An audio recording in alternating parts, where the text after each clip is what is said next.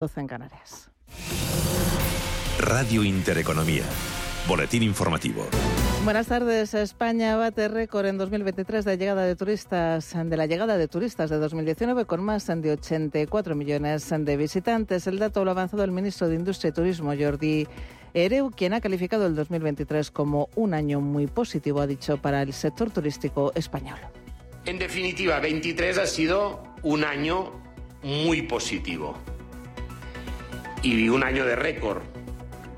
Y por tanto, yo les quiero expresar que generación de riqueza más empleos, este sería el gran resumen que se basa en el incremento también de personas que nos han visitado. Llegada récord de turistas que ha supuesto además un récord del gasto de estos turistas en España. El ministro ha destacado que este ha crecido también a un mayor ritmo con un incremento en 2023 del 17,4% respecto al gasto en 2019, gasto de turistas que seguirá creciendo, dicho Oreo, este 2024, año en el que prevé que la llegada de turistas se incremente un 10,8%.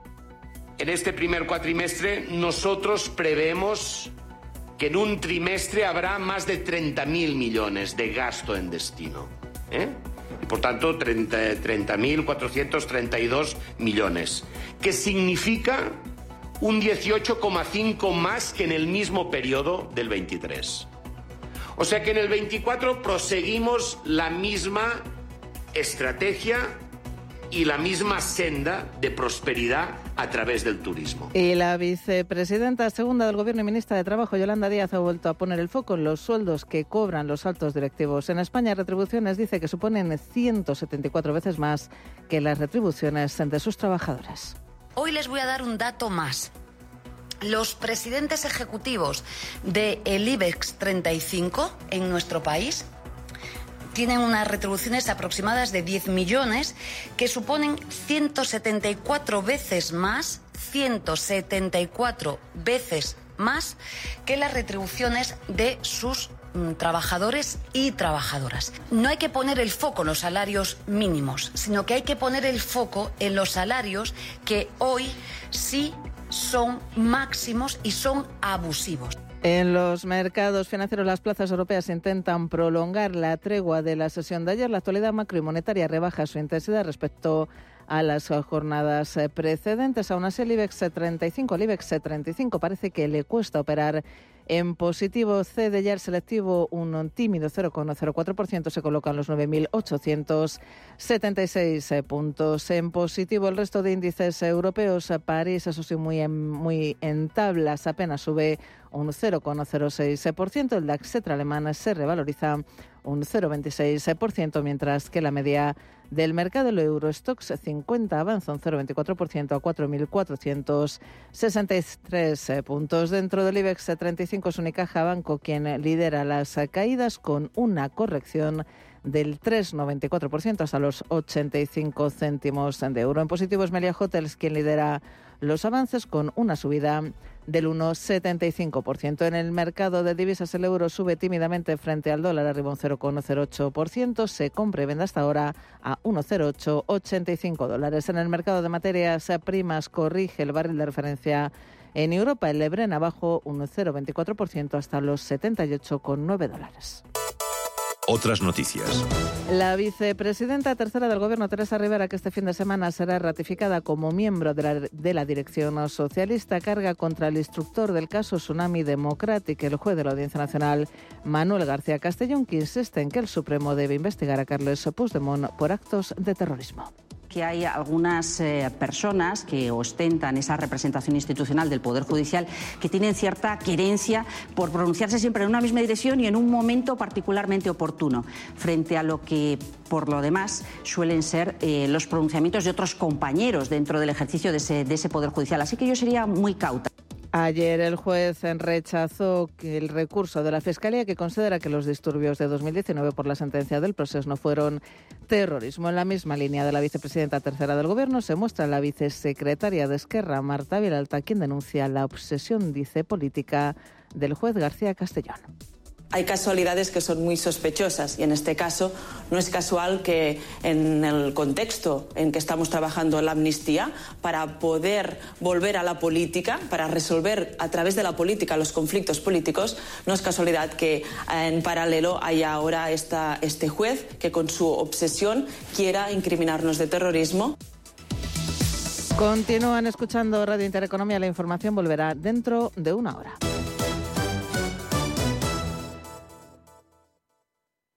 Radio Intereconomía, la radio de los negocios para estar bien informado.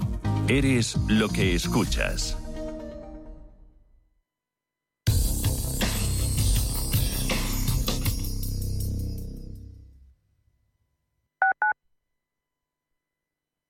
¿Quieres diversificar tu cartera de inversión y proteger tu patrimonio? Haz lo posible con Silver Gold Patrimonio. Entra en el fantástico mundo de los metales preciosos de inversión de forma sencilla y acompañada por los consultores expertos de Silver Gold Patrimonio. Oro, plata, platino, paladio, rodio, osmio. Silver Gold es patrimonio inteligente. Estas llamadas son incidencias reales. Me salta el diferencial de la luz todo el rato. Es que se me está levantando la tarima y parece como una mancha de humedad. En estos momentos, ¿qué seguro de hogar elegirías? Mafre, la aseguradora de más confianza en España. Ahora con todos los servicios en tu app. Desde 2002, el restaurante Asador Yumbe ofrece lo mejor de la cocina vasca en Madrid. La selección cuidada de los productos desde su origen y el trato cercano son señas de identidad de nuestro restaurante. En Iyumbe apostamos por una cocina en la que priman los sabores, basada en el producto de temporada y que mima al máximo la calidad de sus platos. Estamos en Madrid, en Paseo de la Castellana 172, en el 91 867 5902 y en La Moraleja, en Avenida de Bruselas 9, en el 91 490 1096. Restaurante Asador y Yumbe. Los lunes, de 6 a 7 de la mañana, entra derrapando por las ondas de la radio el escuadrón más potente, cargado de la máxima actualidad social, explicada tal cual, como es, sin paños calientes, con rigor y afán de servicio público para todos, sin palos en las ruedas. Los lunes, de 6 a 7 de la mañana, en Radio Intereconomía. Si nos escucha, ¿tiene el dial de su receptor? En una de las emisoras de Radio Intereconomía.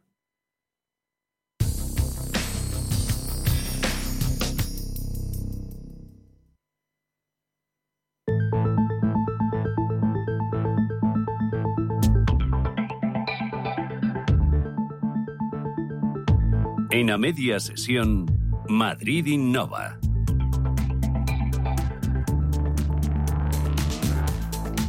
Hablamos ahora de emprendimiento y de economía circular. Hablamos de Percentil, la empresa pionera en Europa en compra-venta de ropa de segunda mano. Detrás de esta idea, que surgió hace más de 10 años, tres visionarios vieron una oportunidad de negocio y apostaron fuerte a pesar de que entonces no estaba tan asentada como ahora esta forma de comprar. Vamos a conocer mejor a Percentil con la ayuda de Lourdes Ferrer, que es consejera delegada y cofundadora de la compañía Lourdes muy buenas tardes y bienvenida. Hola Ángeles, buenas tardes, encantada de estar aquí. Igualmente, ¿cómo surgió la idea de crear Percentil? Creo que hay una historia personal detrás. Pues mira, eh, hablamos de 2012 cuando realmente nadie hablaba de, la segunda mano. Eh, mi marido y yo teníamos una, eh, una tienda online de, productos para niños. Teníamos dos niñas gemelas eh, muchísimos gastos y además muy conectados con todo lo que tiene que ver con segunda mano, todo lo comprábamos de segunda mano y nos dimos cuenta que, a la hora de comprar ropa no había ninguna manera de comprar ropa eh, que estuviera en, buenas condiciones y de una forma ágil y rápida, ¿no? de segunda mano, digamos. solo había plataformas tipo eBay y el, el proceso era, era costoso, ¿no? Eh, sin embargo, en, Estados Unidos o en el norte de Europa, este tipo de, plataformas eran algo habitual y la gente estaba acostumbrada a comprar ropa de segunda mano online sin problemas. Eh, pero en España no. Y entonces dijimos, bueno, nos unimos a un tercer socio que era Luis Ongil em, y, y dijimos, pues vamos a montarlo en España y a ver qué tal. Comentábamos antes a micrófono cerrado Luis Songil, he compartido yo con, ello, con él los primeros años de, mi infancia. Fíjate, hace muchísimo que no nos vemos. Eh, sigo, sigo viendo a sus padres de vez en cuando cuando voy al, barrio en el que, en el que nos eh, criamos y no, no me extraño nada porque ya entonces era, era listísimo. Bueno, Lourdes, ¿y cómo mm, es el negocio respecto a los primeros años? Porque yo creo que ha cambiado mucho también la forma en que los demás vemos eh, la compra de ropa de segunda mano. Yo tengo que decirte que soy muy fan, que creo que las mejores prendas que tengo en el armario las he comprado de segunda mano. Pues em, ha cambiado, ha cambiado bastante, no tanto como a mí me hubiera gustado, pero sí que, fíjate, para que te hagas una idea, cuando empezamos eh, eh, con el proyecto de Percentil en 2012, que empezamos comprando y vendiendo ropa de niños, eh, hoy en día el 75% de la tienda es, eh, se compone de ropa de mujer, ha cambiado muchísimo el negocio, pero en aquella época teníamos clientas que se avergonzaban de comprar ropa de segunda mano, ¿no? O sea, que realmente eh, era algo que hacían únicamente porque necesitaban comprar barato, pero que no, que no se sentían orgullosas de ello y nos decían que por favor si en los paquetes podíamos eh, tapar el logo para que sus vecinas no supieran que estaban comprando ropa de segunda mano, ¿no? Y, mirando cómo era eso en 2012 a cómo es ahora, en las, sobre todo en las nuevas generaciones, generación Z, donde en muchos casos comprar ropa de segunda mano es algo cool, eh, pues el cambio ha sido ha sido brutal, ¿no? Si es verdad que aún así todavía aproximadamente se estima que el 5% de los armarios se compone de ropa de segunda mano, sigue siendo algo muy minoritario, ¿no? Yo te aseguro que el mío tiene un porcentaje muchísimo más elevado y que lo llevo a gala porque me parece que es dar una segunda vida a, una prenda que en muchas ocasiones está nueva, que tiene una calidad eh, importante y que te puedes permitir el precio. ¿Cuál es el modelo de, de negocio, Lourdes? Es decir, ¿de dónde llega la ropa y cómo la ponéis vosotros en el mercado? ¿Cómo va desde el origen al consumidor final? Sí, Sí, pues eh, el 95% de la ropa que nosotros recibimos en nuestros almacenes viene de clientes particulares, vendedoras que llamamos, ¿no? Gente eh, normal y corriente eh, que tiene ropa, como todos tenemos a montones en nuestras casas y que ya no la usa, ¿no? Y, quiere darle una segunda vida y no sabe cómo, porque no, no tiene fácil pues llevarla a algún sitio o, o no sabe cómo hacerlo. Em, eh, esta gente lo que hace es entra en percentil.com, nos pide eh, lo que llamamos un kit de venta, que es un sobre con una bolsa muy resistente para poder meter su ropa, le llega completamente gratis por correo en unos tres días, la llena de, de ropa, la ropa tiene que estar, eso sí, en perfecto estado, aunque aceptamos prácticamente todo tipo de marcas, esa ropa llega a nuestros almacenes, se la recogemos o en su casa o en un punto de recogida de forma también totalmente gratuita. Para nosotros es muy importante que la experiencia sea sin ningún tipo de, fricción, que sea súper fácil para que cada vez más gente ¿no? se acostumbre a, a, darle una segunda vida a la ropa que no se pone lo más rápido posible. Recibimos en nuestros almacenes de la ropa que, que recibimos, aproximadamente somos capaces de vender en la tienda el 50%. La ropa que no eh, somos capaces de aceptar porque no está en perfectas condiciones, o bien la donamos a, proyectos sociales con los que colaboramos o la, eh, la enviamos a empresas de reciclaje. A partir de ahí eh, hay todo un, todo un proceso eh, bastante manual, pero con, mucha automatización que tiene que ver con asignarle un montón de características que tiene esa prenda en el sistema. Le, asignamos el precio, somos expertos en atribución de precio, tenemos un propio, nuestro propio algoritmo basado en inteligencia artificial para saber cuál es el precio que debe tener esa prenda.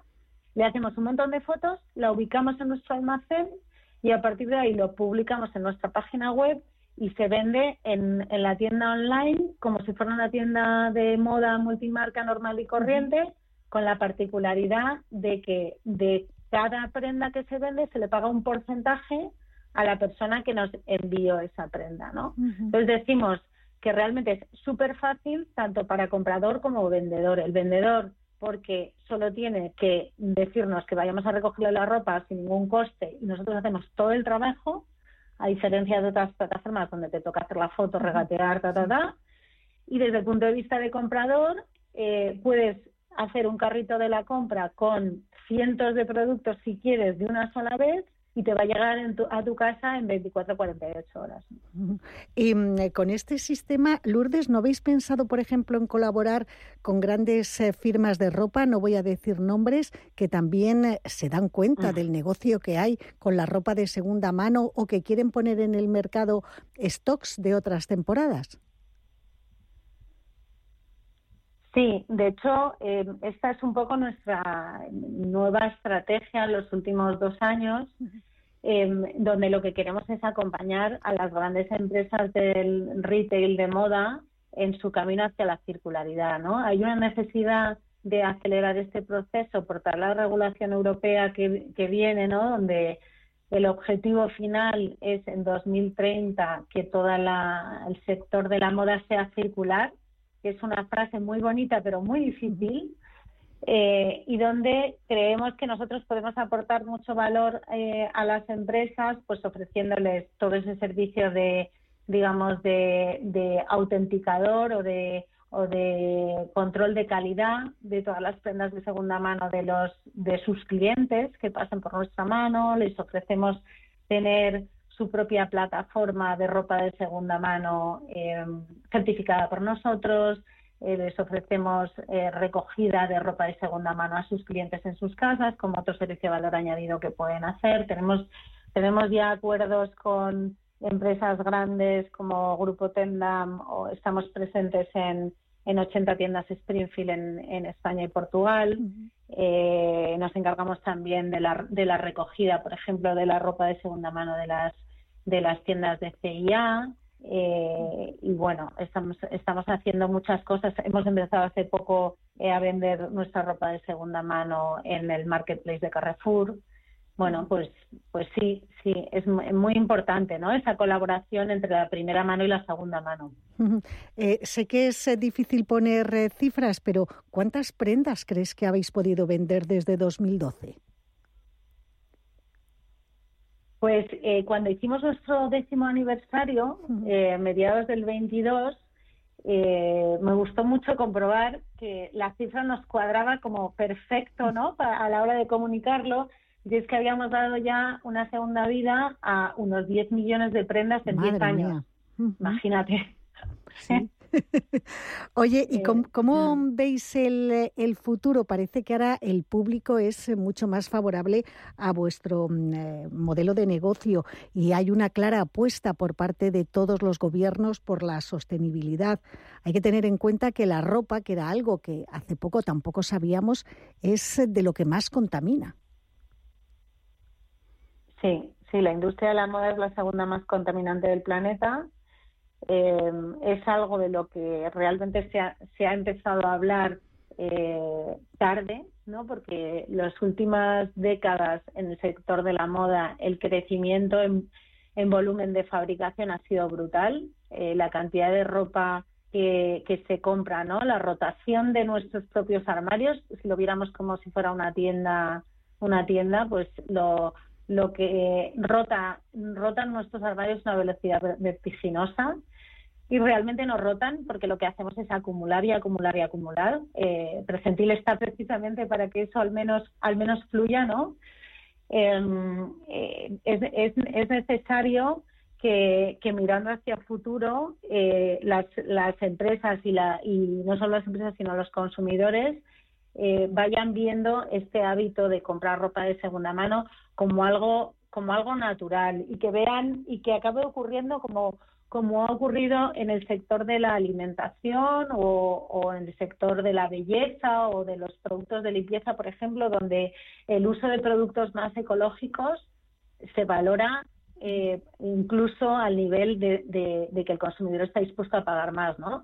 Yo, yo imagino un futuro donde, eh, donde una persona ve una dos prendas del mismo fabricante e iguales características, una de segunda mano y otra nueva, y está dispuesto a pagar más por la de segunda mano porque sabe que el coste al planeta es muy inferior, ¿no?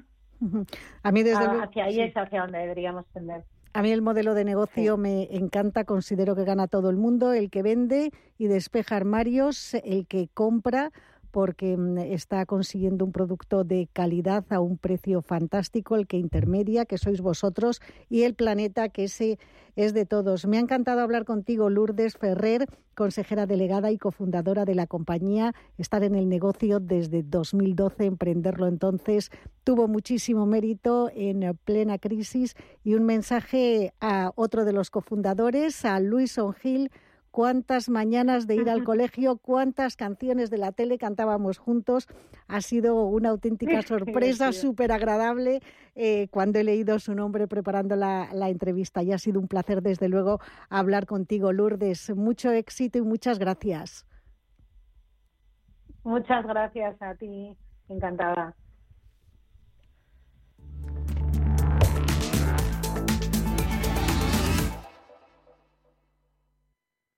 ¿Quieres operar en el mercado americano con tiempo real gratis? Disfruta de tiempo real gratuito de hasta 10 posiciones en los contratos de futuros más populares de CME Group. Abre tu cuenta real ahora sin saldo mínimo ni comisión de mantenimiento y empieza a operar. ebroker.es, reinventando el trading. Producto financiero que no es sencillo y puede ser difícil de comprender. ¿El mejor hotel para la celebración familiar que estás preparando? En Rafael Hoteles te ofrecemos todo lo que necesitas. Salones privados con luz natural, jardines y terrazas, cuidada gastronomía, aparcamiento y un servicio profesional que te asesora en todo el proceso. Llama al 902 100 015 o consulta rafaelhoteles.com.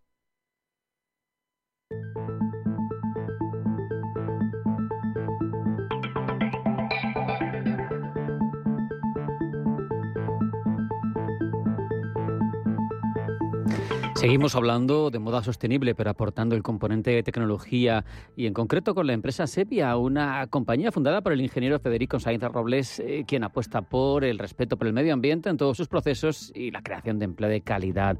Sabemos que la moda genera un gran impacto en el planeta, en las personas que fabrican la ropa, en las que la usan, y estos son principios fundamentales, el de la tecnología y el respeto por el medio ambiente para Sepia. Federico, bienvenido, buenas tardes.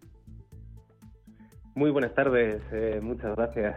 Eh, siete años después de que Sepia naciera en el programa Garaje de Lanzadera, y seguís. Eso es todo un verdadero logro en el mundo startup. ¿Ahora qué sois? Pues ahora lo que somos es una compañía que intenta pues eh, hacer el día a día más fácil a la gente con, nuestras prendas, mientras pues intentamos hacerlo de la forma más sostenible posible nanotecnología que nos permite minimizar el efecto de las manchas en la prenda, que evita que huelan mal. Mm, da gusto porque al final es eh, innovar en un sector que tradicionalmente había apostado relativamente poco por ello, ¿no? El textil.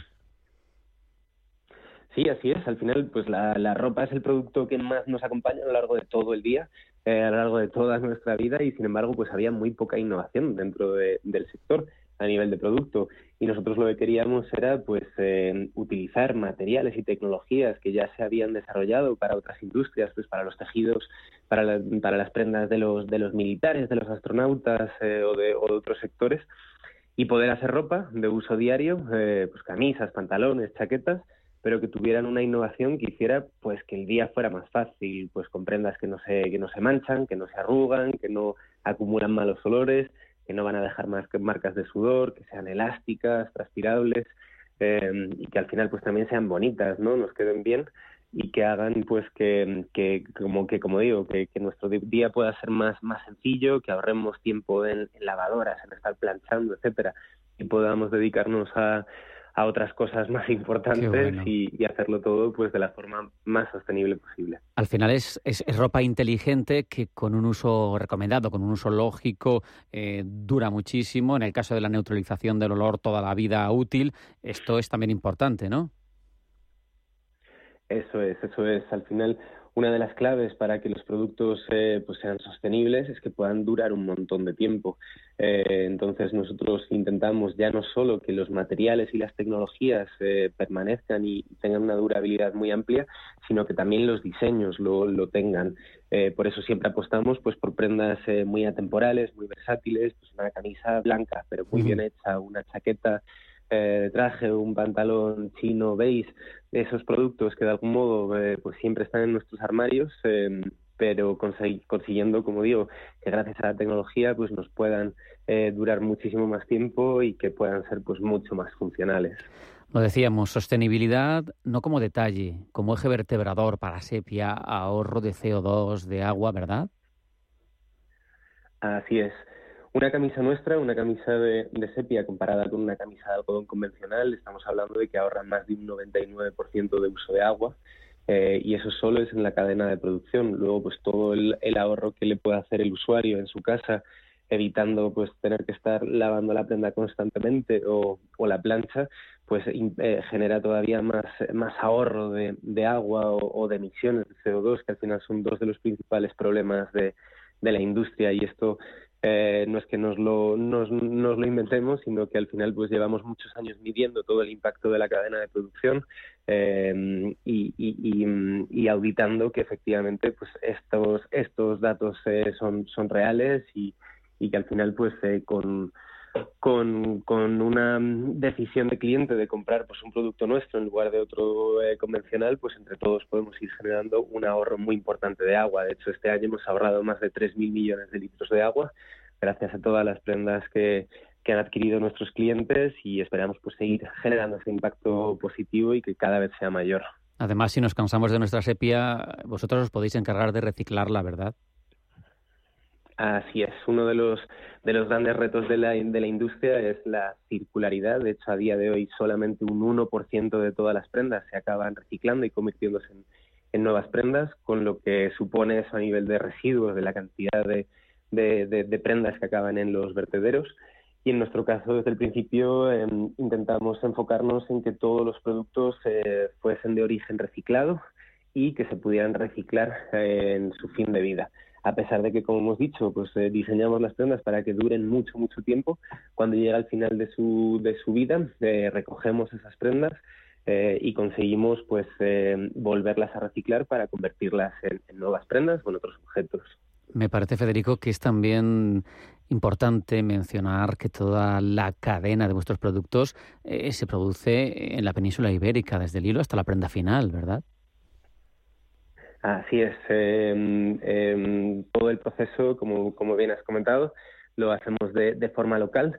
De esta manera, bueno, pues por un lado, eh, pues generamos menos impacto en lo que es el transporte, nos aseguramos de las condiciones dignas de trabajo de todas las personas involucradas en este proceso y al final, bueno, pues también para nosotros es mucho más ágil poder eh, estar eh, mano a mano con los proveedores, eh, desarrollando innovaciones, desarrollando prototipos y consiguiendo pues también pues generar empleo de calidad e impulsar la industria en nuestro país que tan importante es. ¿Sabéis quién es el cliente de Sepia? ¿Lo tenéis perfilado? ¿Ha ido cambiando? Pues eh, la verdad es que nuestro cliente es bastante amplio. Sí que tenemos un, núcleo de clientes pues eh, de, edades entre los 30, 45 años, eh, personas pues con un estilo de vida activo, que al final viajan mucho, que, son profesionales. Entonces al final, bueno, pues que, puedan llevar pues una, una camisa, unos pantalones, una americana que no se les arrugue, que lo puedan llevar de viaje, que lo saquen de la maleta y los tengan perfectos que les haga pues este día como mucho más cómodo. Mm. Es como nuestro nuestro principal cliente, pero luego al final pues eh, con el paso del tiempo hemos ido viendo cómo eh, pues personas más mayores también les, les encanta nuestra tecnología por su confort, eh, personas más jóvenes que ya lo de la plancha es algo como que se ha quedado muy anticuado, les gusta mucho el poder tener esa facilidad que le ofrecen nuestros productos y cada vez pues vemos como más perfiles distintos de, personas pues se ven interesadas por, por, todas estas funcionalidades que ofrecemos y por, por el impacto también medioambiental que, que, estamos generando. Sepia, como no podía ser de otra manera, con una empresa tan innovadora, vende online, te lo llevan a casa, pero también tiendas físicas, ¿verdad? Sí, así es. Nuestro principal canal, que es donde nacimos, es nuestra web, es sepia.com, pero también tenemos dos tiendas, eh, una en Madrid, en la calle Hortaleza, y abrimos este verano otra en, Barcelona, en la Rambla de Cataluña, y ahí, bueno, pues eh, aparte de poder ver los productos, pues se puede experimentar un poco con, las tecnologías, eh, ver cómo funciona el proceso y, poder involucrarse un poco en, toda esta innovación textil que, desarrollamos. Para terminar, Federico, te pregunto por, por los próximos pasos, ¿no? Por, por dónde estás viendo tú a futuro a Sepia. Pues nuestros, nuestros próximos pasos son continuar el desarrollo de nuevos productos. Eh, nosotros empezamos como una marca de, de, de hombre. Eh, eh, hace unos años ya lanzamos nuestra línea de mujer. Empezamos con, con camisas. A día de hoy pues ya contamos con, con pantalones, con chaquetas, con abrigos. Eh, nuestro objetivo es poder ampliar mucho más esta, esta gama de productos poder eh, afianzarnos también ya en el mercado europeo. Llevamos años eh, eh, con el proceso de internacionalización y ya vendemos en, en muchos países eh, y queremos seguir profundizando en, en, esa estrategia y poder pues seguir abriendo puntos físicos de, de, venta para poder acercar esta innovación a los clientes que, que la puedan tocar, ver, probárselo y que bueno pues que comprueben en primera mano eh, pues todas esas ventajas que, que ofrecen nuestros productos. No nos queda más que desearos mucha suerte en ese empeño. Federico Sáenz Robles, Sepia, ha sido un placer hablar contigo. Muchas gracias, un abrazo. Hasta la próxima. Muchísimas gracias a vosotros. Hasta la próxima.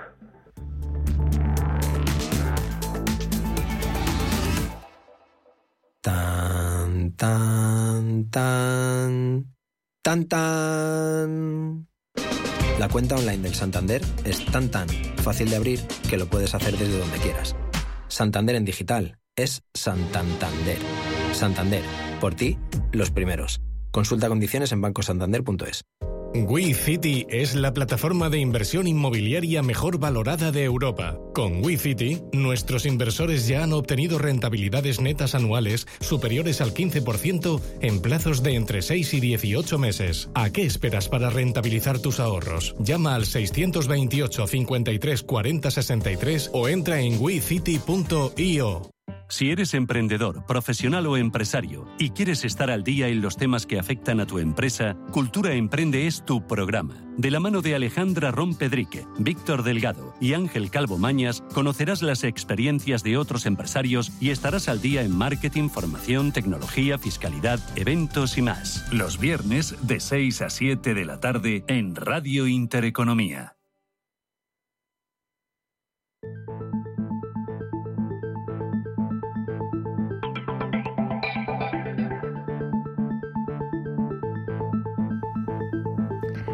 Aplicaciones para viajar hay muchas, pero no todas son iguales. Hoy vamos a conocer mejor a una de ellas que permite una inmersión total del viajero en su destino. Hablamos de Leaf, una startup española que pone el foco en la experiencia y que propone descubrir ciudades viviendo como un local. Nos acompaña Espe Molina, que es consejera delegada de Leaf. Espe, muy buenas tardes y bienvenida. Buenas tardes y encantada por la invitación. He dicho bien el nombre, que lo mismo estoy diciéndolo mal. Live. Live, Live claro, live. ¿ves? He hecho bien en preguntar. Pues eh, consejera delegada de Live. Bueno, ¿cómo y cuándo se creó Live?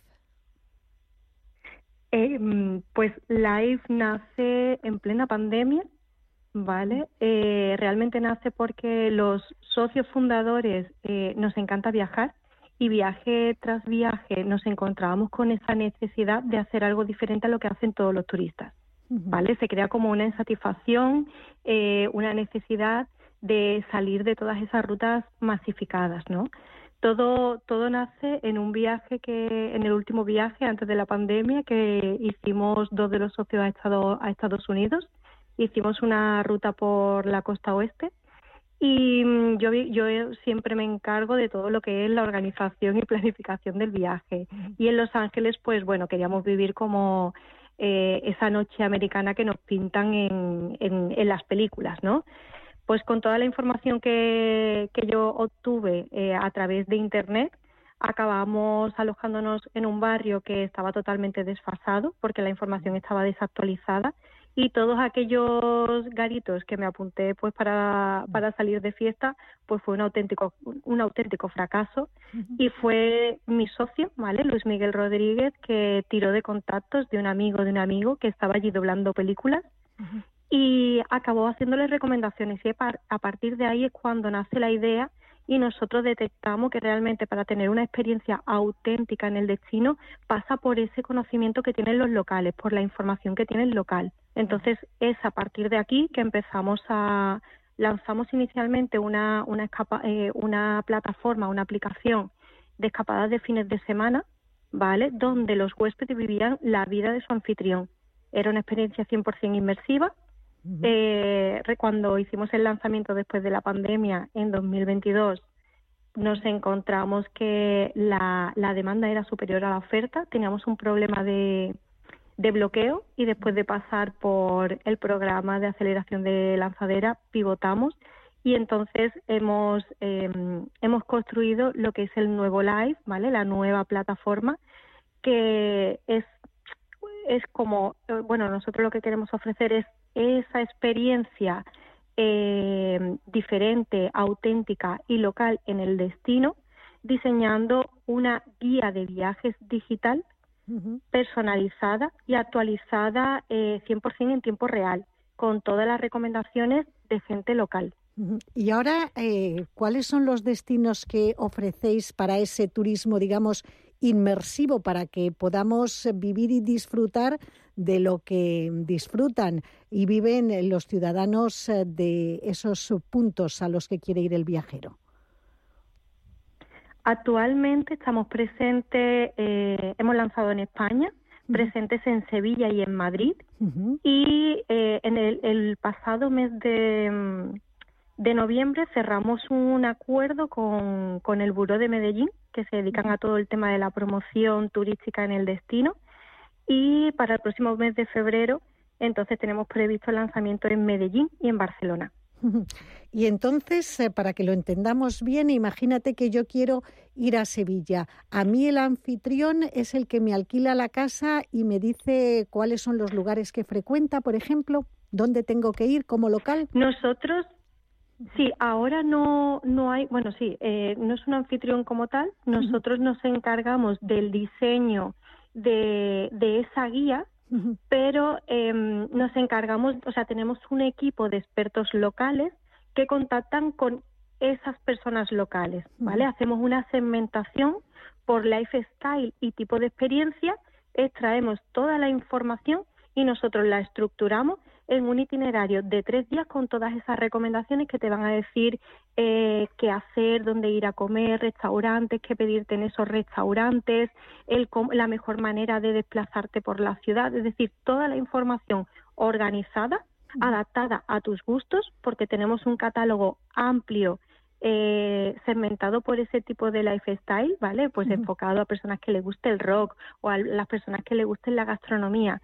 Y, eso, y lo que está incluyendo son recomendaciones de gente local que, que, se asemejan a los gustos que tú tienes, que tiene el viajero. ¿Y el alojamiento uno lo busca también siguiendo esas recomendaciones, por ejemplo? No, el, no, el alojamiento, nosotros lanzamos inicialmente una plataforma que incluía el alojamiento, este fue el principal bloqueo que teníamos actualmente y nos dedicamos a enfocarnos realmente en lo que en la necesidad que tenía ese viajero de tener información eh, local y auténtica para descubrir ese destino. Entonces nosotros lo que concentramos son todas esas recomendaciones, es un itinerario detallado de desde que te levantas hasta que te acuestas de pues ves a desayunar al kiosco en Sevilla que está en tal calle y pídete los churros que son los mejores churros de la ciudad. O descubrir como esos restaurantes o esos establecimientos que frecuentan la gente local y sacarlos de las rutas turísticas. Vamos, información de, de pero no incluye el alojamiento. Exactamente, es información de primera mano, pero no está incluyendo el alojamiento. Es todo lo que tienes que hacer para descubrir la ciudad de una manera más auténtica y más local. Y Espe, ¿cuál es el perfil de vuestros clientes? El perfil de nuestros eh, de nuestros viajeros, de hecho, la plataforma realmente está enfocada, ¿no? O nace precisamente para cubrir una necesidad de este nuevo perfil de viajero, ¿vale? Que, que, está viniendo. Em, es em, un viajero, eh, tanto chico como chica, de en torno de entre los 25 y los 45 años. Habitualmente eh, encaja más en, en los 30 años, que lo que está buscando es vivir una experiencia diferente y única.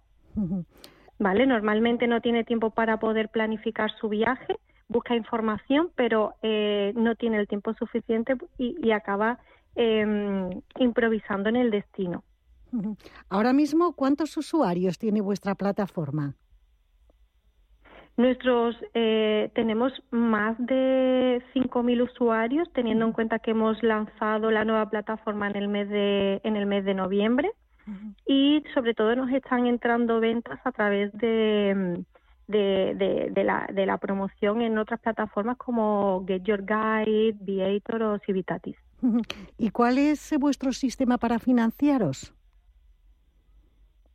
Vale, nosotros, eh, bueno, inicialmente hicimos ronda de financiación Friend and Family y todo el cambio de modelo de negocio lo hemos financiado pues a través de, de un crédito bancario. ¿Y cómo ves el futuro? ¿Qué planes de expansión tenéis? ¿Qué objetivos os estáis planteando? Pues nosotros, em, nuestro, eh, con este nuevo modelo de negocio, nosotros lo que estamos enfocados es en consolidar el mercado español y la expansión por Latinoamérica, ¿vale? Nos estamos enfocando a cerrar acuerdos con profesionales del sector como hoteles, apartamentos turísticos, oficinas de turismo, eh, agencias de viaje, eh, etc., que eh, comercialicen nuestro producto, comercial, comercializar nuestra guía a través de, de, estos, de estos actores, ¿vale? Para llegar al mayor número de, viajeros posible. También activar una campaña, pues, em, Google Ads, eh, una campaña de marketing, Google Ads, Facebook Ads, para llegar directamente un, un canal de venta directo al, al viajero y sobre todo seguir aperturando ciudades en, en España, ¿vale? 2024 será para el lanzamiento de principales ciudades europeas y sobre todo también con la expansión en Latinoamérica gracias a los acuerdos con los que estamos llegando con eh, instituciones público-privadas como el Buró de Medellín o la Asociación de Asojos que están apostando muy fuerte por esta tendencia de de ofrecer a los viajeros eh, una, una experiencia única, memorable y más local, ¿no? que los saque de esas rutas turísticas y de, la, y de los típicos sitios, monumentos que, que, ya no que ya no les interesa tanto, ¿no?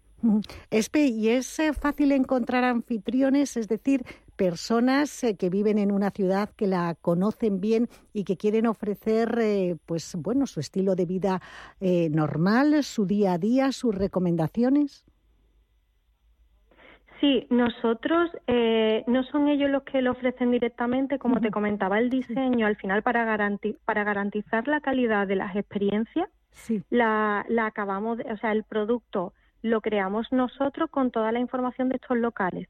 Entonces tenemos un equipo de expertos, ¿vale? Que forma parte del equipo de Live que es el que está en contacto directamente con los locales y la captación es directamente pues eh, en un bar, en la calle, el conectar directamente con ellos para saber eh, dónde van, qué establecimientos frecuentan, ¿no? De, de, poder hablar con ellos y obtener toda esta información valiosa, poder organizarla internamente hacer esa planificación de ese itinerario y poder garantizar que todas nuestras experiencias eh, cumplen con, los requisitos y los estándares de calidad establecidos por LIFE. Y ya para terminar, Espe, has comentado ese proceso de expansión en el que estáis. ¿Con qué ciudades sueñas tú que tiene que estar Live? Eh, pues a ver, nosotros actualmente estamos más que soñando, eh, se está haciendo realidad porque el mes que viene estaremos en, en Medellín. Em, eh, y próxima eh, a lo largo del año pues apertura vamos a hacer apertura en Bogotá, Santa Marta y otros destinos que son menos turísticos en Colombia. Soñamos con entrar en el mercado en, en México, ¿vale? Esto sí que también lo tenemos previsto a a medio plazo y luego en estar en las principales ciudades europeas como pues eh, Londres, París y Roma principalmente. ¿En España algún punto mm, que te gustaría y que todavía no esté incluido en live? Sí, eh, nosotros estamos trabajando para poder abrir Valencia, Bilbao, alguna ciudad en, Galicia, eh, Granada, Málaga y algunos destinos porque nuestra intención es colaborar también con, instituciones públicas que estén interesadas en, promocionar otros destinos que son menos turísticos y que realmente puedan beneficiarse de, todos los recursos del turismo, eh, no solo las principales ciudades turísticas, sino otros destinos, ¿no? Hacer como una redistribución del turismo a nivel nacional y descubrir otros destinos que realmente es lo que sabemos que también valoran los viajeros, ¿no? Están deseando como de conocer otros destinos que no son tan conocidos. Pues eh, es una forma de viajar que te garantiza disfrutar al máximo de la ciudad que hayas eh, elegido para pasar tus vacaciones. Espe Molina, consejera delegada de LIFE, muchísimas gracias eh, por habernos acompañado y habernos eh, explicado vuestro proyecto y vuestras ideas. Hasta la próxima. Un abrazo. Encantada. Buenas tardes.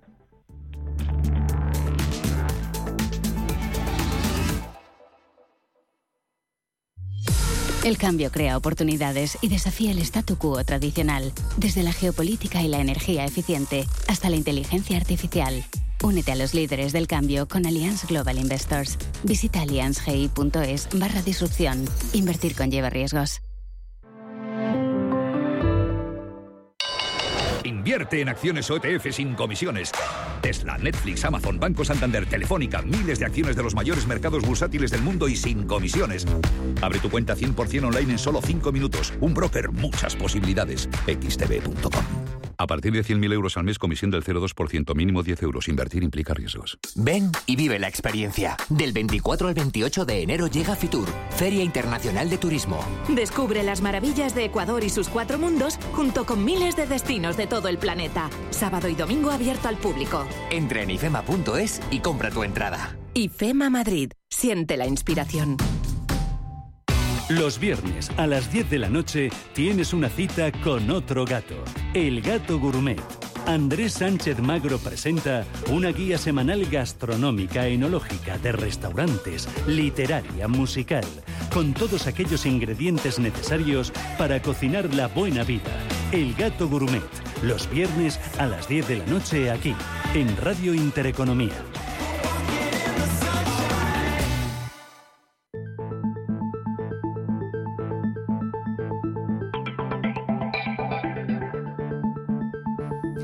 En el mundo hay 6 millones de personas con síndrome de Down y afortunadamente en las últimas tres décadas su esperanza de vida ha subido de forma notable, de 25 a 60 años. Pero esto, claro, también ha generado toda una realidad médica nueva, retos que afrontar ¿Y qué decir de lo sociológico, de su necesidad de autonomía, de trabajar, de tener una vivienda cuando sus cuidadores faltan? Y por eso surge la Fundación Alex Rivera, que llega pujante para mejorar esa realidad. Ana Marshall es su CEO y con ella hablamos ya. Ana, bienvenida, buenas tardes. Muchas gracias, muchas gracias. Ana, cuéntanos lo primero, cómo surge la fundación y con qué vocación lo hace. Pues mira, Rafael, la, la fundación surge, como bien has dicho, primeramente por un tema de necesidad. Eh, al dispararse la, la esperanza de vida en este colectivo, eh, pues de repente mm, nos damos cuenta que hay una, una serie de, de, retos que tenemos que, con los que tenemos que ayudar. Eh, entonces, ante todo es esa, esa necesidad. Eh, por otro lado, bueno, la, la, la historia detrás de, la fundación también es una, una historia muy bonita. el fundador, Carlos Rivera, que fue el fundador de la cofundador de, de, la startup ClickArt, eh, que en seis años eh, facturó 600 millones de euros y, eh, llegaron a contratar hasta 700 personas. Carlos, después de la venta de la empresa el año pasado, decidió dedicarse al, al mundo social, al mundo de impacto y Carlos tiene un hermano que se llama Alex que tiene 37 años y que tiene síndrome de Down, con lo cual eh, empezó un, proceso de investigación para, para ver cuáles eran las necesidades, cuáles eran las carencias eh, y empezamos a partir de ahí un proceso de análisis de 125 entrevistas por el mundo para entender eh, no solamente las necesidades de este colectivo, sino también las mejores prácticas fuera y en España también. Con lo cual, sí. Qué bueno, qué bueno. Tocáis vosotros cuatro ámbitos, ¿no? permíteme que comience a preguntarte por el esfuerzo en vivienda, porque ¿qué supone para, para el colectivo de personas con síndrome de Down ese acceso a la vivienda? ¿Qué problemáticas tiene? Eh, pues muy buena pregunta. O sea, lo primero es pensar que es un colectivo que, que es muy, muy variado en su autonomía, en sus necesidades, eh, con lo cual las modalidades de empleo van desde desde pisos de pisos de alquiler, como podemos usar cualquiera de nosotros, hasta lógicamente residencias eh, para las personas que tengan menos autonomía y más más más eh, problemáticas eh, médicas. En lo que se refiere al piso de alquiler, es verdad que es difícil para los que son más autónomos, es difícil acceder a esta vivienda, aunque encontrar eh, pisos tutelados, muchas asociaciones y fundaciones eh, trabajan en ello, les ayudan, pero muchas veces es un mercado que, está cerrado para ellos.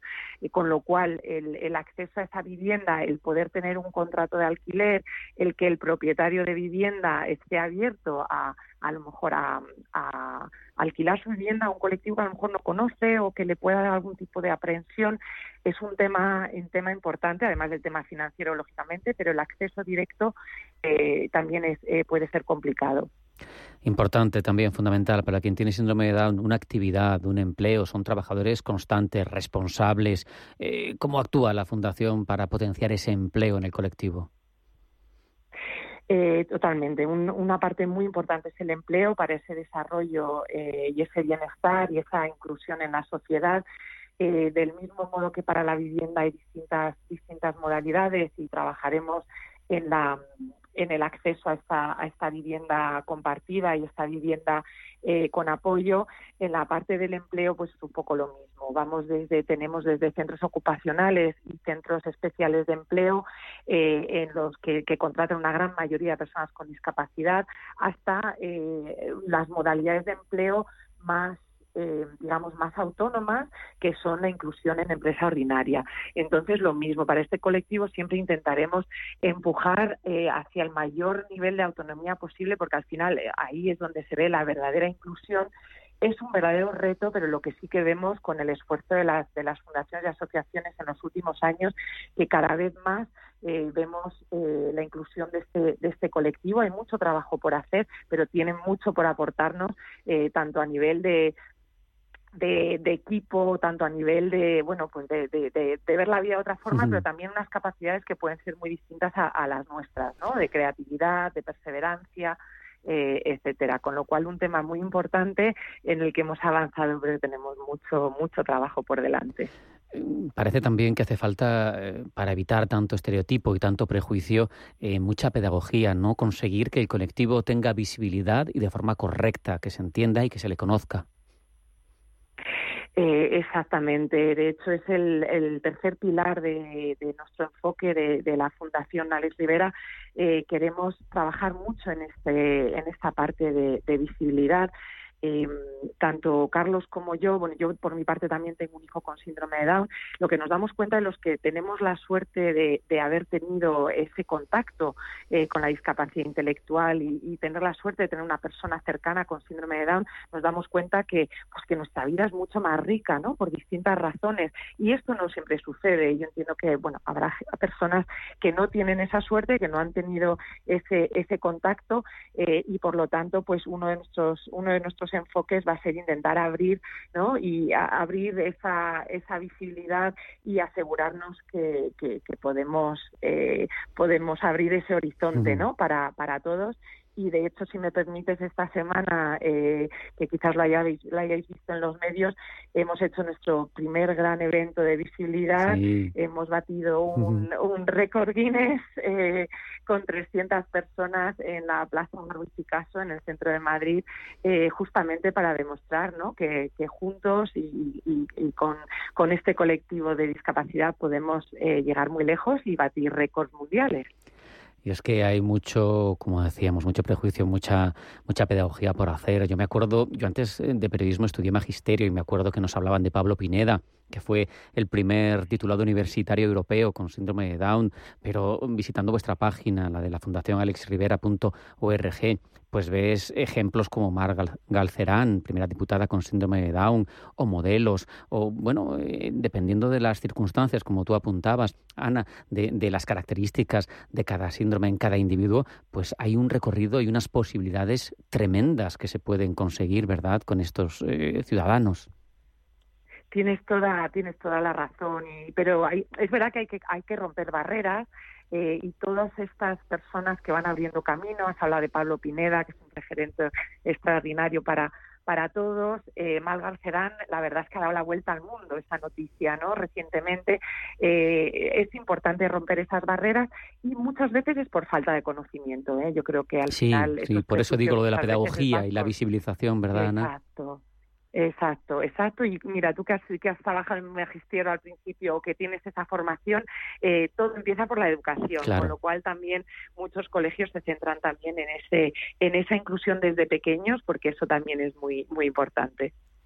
Qué curioso porque además la fundación vuestra da una vuelta de tuerca a todo, queréis trabajar casi como una startup, eh, queréis aportar tecnología, IA y, qué cambio, ¿no? También, por ejemplo, hablabas del perfil de, del fundador, pero también el tuyo propio, ¿no? De JP Morgan a trabajar con las personas con síndrome de Down. Supongo que el contraste, ya has dicho la relación familiar, pero tiene que ser llamativo y tiene que ser todo un reto, ¿no? Darle una vuelta de tuerca al tipo de trabajo que se hace con este colectivo.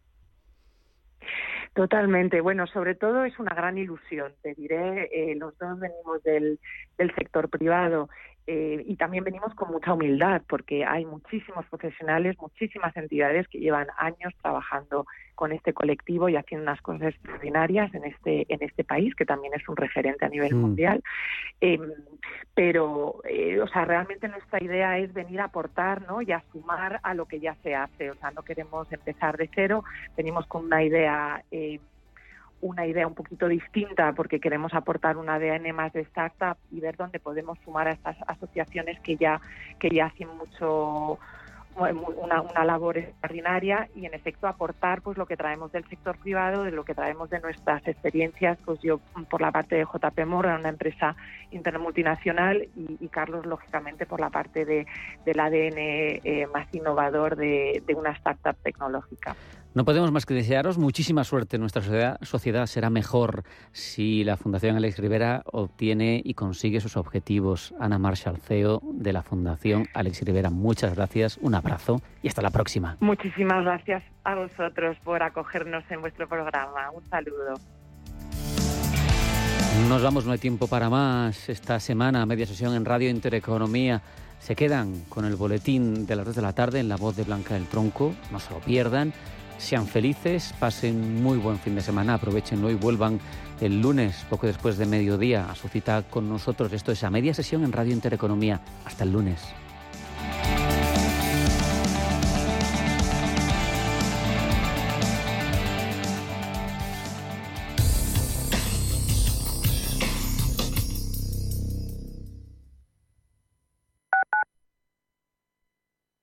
Si en el fondo eres de los que prefieren diversificar e invertir en todo tipo de sectores, en Banco de Inversión Global tenemos tu fondo, porque te brindamos apoyo para que inviertas diversificando e invirtiendo en diferentes sectores. Descubre nuestros fondos de inversión en bancobig.es barra selección fondos, donde podrás encontrar información relevante como el folleto informativo de cada fondo y los datos fundamentales para el inversor. Banco Big, nos mueven tus valores. Estas llamadas son incidencias reales. No sé qué pasa, me, me, está entrando agua por el techo. El calentador que no funciona. No hay luz y se me está descongelando todo. En estos momentos, ¿qué seguro de hogar elegirías? Mafre, la aseguradora de más confianza en España. Ahora, con la facilidad de pagar mes a mes. El riesgo de pobreza y exclusión social afecta a uno de cada tres menores en España. En la Fundación La Caixa facilitamos metodologías y recursos a más de 400 entidades sociales para dar oportunidades a quienes más lo necesitan y que puedan desarrollar todo su potencial. Solo es progreso si progresamos todos. Fundación La Caixa. Cierre de mercados es como el punto en la I. Un programa que deja las cosas en su sitio. Hola, te habla Javier García Viviani. A las 3 de la tarde comenzamos a cierre de mercados en Radio Intereconomía, la mejor manera de estar informado de toda la actualidad económica. Di que nos escuchas. Las noches de domingo a jueves en Radio Intereconomía te convocamos a Disidencia Deportiva, un programa diferente, independiente, apasionante, disidente y deportivo. Disidencia Deportiva, de domingo a jueves a las 11 de la noche, tu tertulia de deportes en Radio Intereconomía. Sintonizan Radio Intereconomía.